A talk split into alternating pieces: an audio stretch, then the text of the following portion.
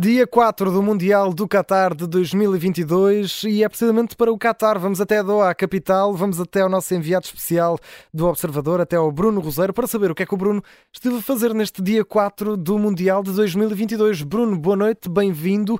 Hoje, uh, e, e, sabemos quais foram os jogos que assististe, porque ontem nos disseste, já vamos saber qual é, qual é o jogo de amanhã, não será também difícil, mas hoje tiveste barriga cheia, não é? Acabaste com sete golos uh, e não foram mais porque não calhou nesse Espanha contra a Costa Rica.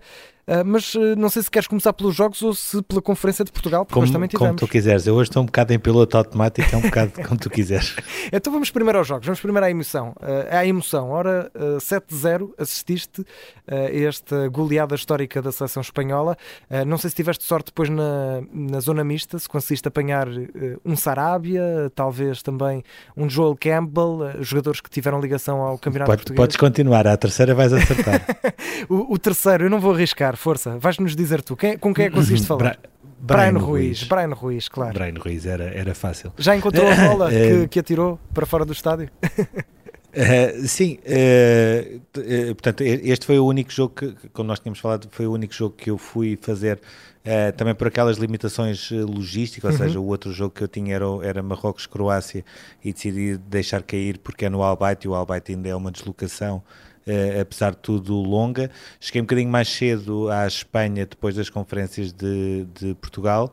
Uh, percebi que alguma coisa se tinha passado no Alemanha-Japão, porque a última mensagem que eu tinha recebido era que o Japão tinha empatado e ouvi demasiado barulho para ser uh, um gol da Alemanha festejado, portanto depreendi uma coisa que cinco minutos depois confirmei que o Japão tinha, tinha marcado, ou seja, foi uma Uau. festa uh, enorme dos adeptos espanhóis que estavam a ver num ecrã gigante que há uh, nas imediações do estádio, ou seja, já dentro do limite em que se pede o bilhete, mas ainda não dentro do, do estádio. Uhum. Portanto, começou logo por aí bem também a noite para, para a Espanha. Uh, foi o, o jogo foi no Alto Mama, que ainda não tinha também ido lá, Uh, e foi provavelmente o jogo onde se notou mais a diferença do que é jogar no Qatar com equipas como Espanha, que apesar de tudo ainda estava uh, bem representada, mas a Costa Rica eram muito barulhentos, mas eram menos do que é normal, uhum. e acabou até por haver uma, uma coisa curiosa, que é os únicos cânticos que se ouviram, o primeiro, sinceramente, eu, eu achava que, que estava mais ou menos a sonhar, e até, nesta altura do campeonato ainda não jogávamos, mas eu já estou assim, mas até, até admiti que, que pudesse uh, ser só uma, uma confusão quase fonética. Mas, eh, mas não, era uh, inicialmente estavam a cantar pelo Chucky Lozano, depois a seguir começaram a cantar pelo México, eu confirmei. Uh, México. os adeptos do México, é, os adeptos do México conseguiam estar a cantar mais do que a Espanha, do que os espanhóis e do que os costarricanos. Porquê? Porque os adeptos do México vieram em, em massa, é, no jogo do, do México é, com a Polónia notou-se isso bem. E depois são aquele tipo de adeptos que gostam imenso de futebol. É, provavelmente em termos monetários ou financeiros não têm também problemas. E então aproveitam para comprar bilhetes para uma série de jogos um, mais uma vez, ou tal, talvez aqui mais do que nunca, também pelo desnível do, do resultado, ao intervalo começou uma desertificação do estádio.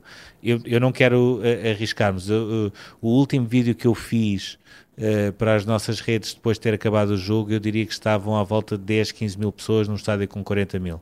E acho que mesmo Muito assim ainda estou, ainda estou a ser simpático. Esse para mim está a ser um dos problemas um, deste, deste Mundial eu sinceramente não consigo perceber o porquê, não existe uma, uma justificação óbvia que eu consiga dar. O preço Agora, dos bilhetes está intervalo... mais caro do que noutros anos? Consegues ter essa noção? Não, os bilhetes estão mais caros. Aquilo que me faz confusão é pessoas que alegadamente compraram esses bilhetes eh, vão-se embora no, eh, na altura do intervalo e não voltam. Isso é que me faz uma certa confusão. O que entronca também naquilo que se vai dizendo muito à boca cheia, mas que nunca é confirmado também pelos visados, eh, porque é normal que também não o façam, que é muitos destes bilhetes são oferecidos para que o estádio não esteja claro, vazio. É, muito vazio em termos de transmissão televisiva. E depois chega ao intervalo, já cumpriram a cota deles e seguem para a vida deles. É a única justificação, sinceramente, que eu consigo eh, entender, porque acho que qualquer adepto do futebol que gaste dinheiro num bilhete, e ainda para mais, mesmo com o jogo com 3-0, Uh, ver esta Espanha é ver espetáculo, é ver bom futebol. Não acredito que se fosse embora ao intervalo, mas isso continua a acontecer. E sobre o jogo em si, acho que não, acho que não vale a pena. Eu digo que ficou 7-0, acho que resume, acho que resume tudo. Uh, acho que o Luís Henrique acho que é cada vez mais um treinador uh, e uma personagem que deve ser seguida. Uh, de recordar que antes de começar este campeonato do mundo uh, ele começou a fazer sessões no Twitch e a primeira de stream e a primeira teve 150 mil pessoas impressionante ou seja, eu acho que foi uma forma que ele teve de começar novamente a recuperar, apanhar o embalo da, da passagem à Final Four da Liga das Nações, recuperar novamente as pessoas uh, através destas novas uh, tecnologias uh, e ao mesmo tempo fazer esquecer uma coisa que as pessoas provavelmente já se devem ter esquecido, que é há quatro anos no Mundial, a Espanha, dois ou três dias antes de jogar contra Portugal, o seu jogo de estreia, ficou sem treinador e uhum. teve de ser o diretor desportivo, o Hierro, a assumir a equipa no meio daquela convulsão toda quando o Lopetegui assinou pelo, pelo Real Madrid. Exatamente. Depois, na, na zona mista, só dar este pormenor, porque é, é, nós portugueses temos muito uma, uma prática, e eu não, não me excluo disso, de, de, criticar muito aquilo que é nosso e muito provavelmente amanhã na zona mista falarão os três jogadores que vão à flash interview e depois passam também pela zona mista e pode acontecer que mais nenhum jogador fale. Uh, Deixa-me acrescentar que hoje com a Espanha aconteceu exatamente isso, ou seja, passaram os três jogadores que foram à flash pararam ainda na zona mista uh, para, para responder também aos jornalistas de imprensa internacional e seguiram para o balneário. Todos os outros que foram saindo vinham acompanhados pelos assessores e nenhum deles falou. Uhum. Já os da Costa Rica demoraram um bocadinho mais do que é normal a sair do balneário, mas houve um deles, Brian Ruiz, que parou e esteve à conversa connosco à vontade, falou uh, sobre a passagem pelo Sporting, falou da importância de, de, da passagem também por, por Portugal e pelo Campeonato Português, falou de João Mário, William e Rui Patrício e das aspirações de Portugal, um, ehm, e depois, a certa altura, como já não tinha palavras para descrever aquilo que se tinha passado, já admiti que tinha sido uma humilhação em termos desportivos para a Costa Rica aquilo que se tinha passado, claro. embora uh, com aquela com aquele suspiro no final de quem está a dizer isto, mas não tem assim tanta convicção, uh, disse que faltavam dois jogos e, portanto, a Costa Rica está completamente dentro do Mundial, e isso é verdade. Uh, agora, com aquilo que não jogaram hoje, parece-me que não tem um grande futuro no Mundial Sim. e mais. Uh, parece-me que temos de começar a pensar numa coisa que é o Mundial 2026 vai ter 48 equipas, Estados Unidos, Canadá e México são organizadores, mas além deles vão entrar de só diretos três equipas da CONCACAF. Uhum. Tendo em conta que a Costa Rica é melhor, o melhor exemplo nesta altura de CONCACAF que nós temos, porque a seguir depois é Jamaica, Honduras, El Salvador, Panamá, etc. Uh, eh, acho, acho sinceramente que a primeira fase do Campeonato do Mundo vai se tornar uma coisa muito desinteressante e desequilibrada. Muito bem. Vamos ver como é que corre em 2026. Bruno, para, aliás, para finalizar, e temos apenas uh, mais ou menos 3, 4 minutos, uh, vamos olhar para essas conferências de imprensa, Coreia do Sul e também de Portugal. Portugal, obviamente, com destaque, com Bruno Fernandes e Fernando Santos a falar.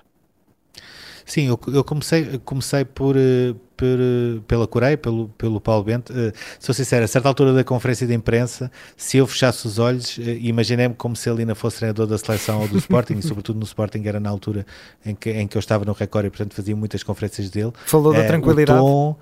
Sim, o tom, não, por acaso foi a única palavra que ele não utilizou, do que é normal, mas o tom, uh, a maneira de falar, a maneira de expressar, as ideias dele, uhum. até a maneira como ele está a tentar tornar a Coreia como um outsider que pode surpreender uh, uh, na maneira que, naquilo que vem para fora. Tudo em português ou em inglês? Sempre tudo em português. Muito tudo. Bem. Uh, a única coisa que ele pedia era, na altura em que o, que o jogador da Coreia do Sul falava, uh, pedia, houve uma altura que eu acho que o, que, o, que o tradutor no ouvido dele não estava a funcionar e ele pediu porque queria perceber o que é que também o seu jogador dizia. Agora, as respostas dele foram todas em português. Um, um bocadinho mais tarde, depois vieram as conferências de imprensa de Portugal, Uh, como é óbvio, sala cheia, ou seja, a partir do momento em que a FIFA diz que é Bruno Fernandes que vai à conferência de imprensa logo de manhã, logo no dia a seguir à rescisão do Ronaldo, é normal que a imprensa inglesa atacasse tudo em força. o Bruno Fernandes acabou por responder maioritariamente a perguntas sobre o, o Ronaldo.